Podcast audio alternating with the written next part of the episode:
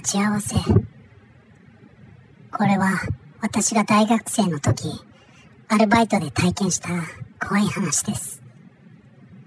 当時、私は短期の派遣アルバイトをしていました。簡単な軽作業で1日8000円。シフトを気にせず、空いた時間で働けるので、都合が良かったのです。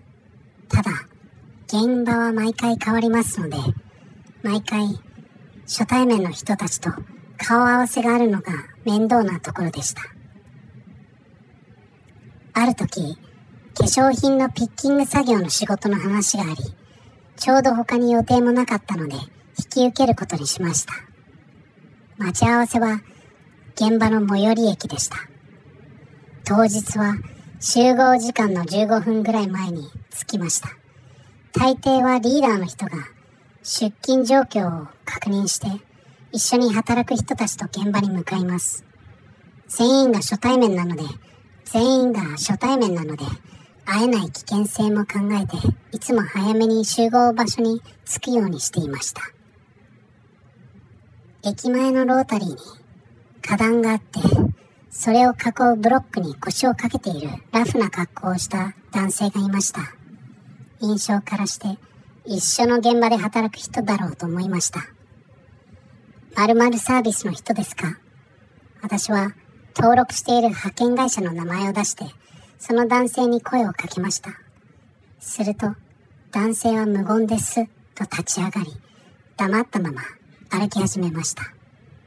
返事はなくても、無言の肯定だと判断しました。短期の派遣で働く人たちには、こういう人が多いのです。人付き合いが苦手で、コミュニケーションが下手。今日は、この人と二人か。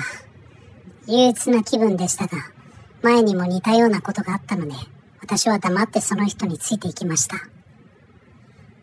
駅前の信号を渡り、雑居ビルが立ち並ぶ区画を抜け、建設途中の建物が目立つ工業地帯に入ってきました。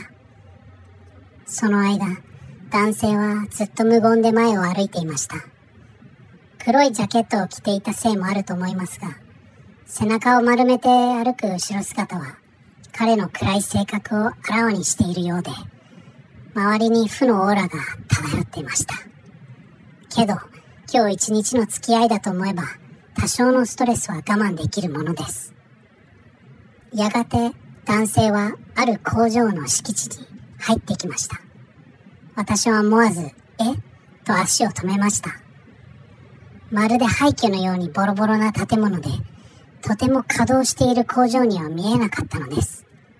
その時、ポケットの中のスマホが鳴りました。音を切るのをすっかり忘れていた私は、慌てて電話に出ました。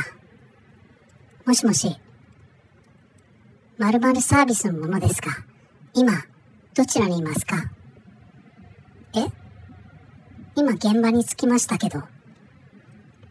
おかしいですね。あなただけ到着していないとリーダーから連絡があったのですか？派遣会社の社員さんが言うには、私だけ集合場所に現れなかったというのです。だったら、今前を歩いている男性は何者なのでしょう？ふと前を見ると、さっきまで目の前にいたはずの男性の姿がありません。周りを見回してもどこにもいません。おかしいな、と思った時でした。耳元に人の息がかかったのが分かりました。はぁはぁと苦しそうな息遣いでした。次の瞬間、背中に熱気を感じました。すぐ後ろで焚き火でもしているみたいな暑さでした。私は眼球だけ動かし、恐る恐る後ろを確認しました。目にしたものに対する恐怖で、携帯電話を手から取り落としてしまいました。さっきまで前を歩いていた男性が私のすぐ後ろに立っていました。顔中の皮膚が赤黒く焦げていて、体中から煙が上がっていました。ああ、暑い。暑い。そう言うと、男性の姿は、さーっと霧のように消えてしまいました。後から知った話ですが、男性が私を連れてきた工場は大きな火事で操業が停止になっていました。その火事によって数名の死者が出ていて、未だに遺体が発見されていない従業員が一人いるそうです。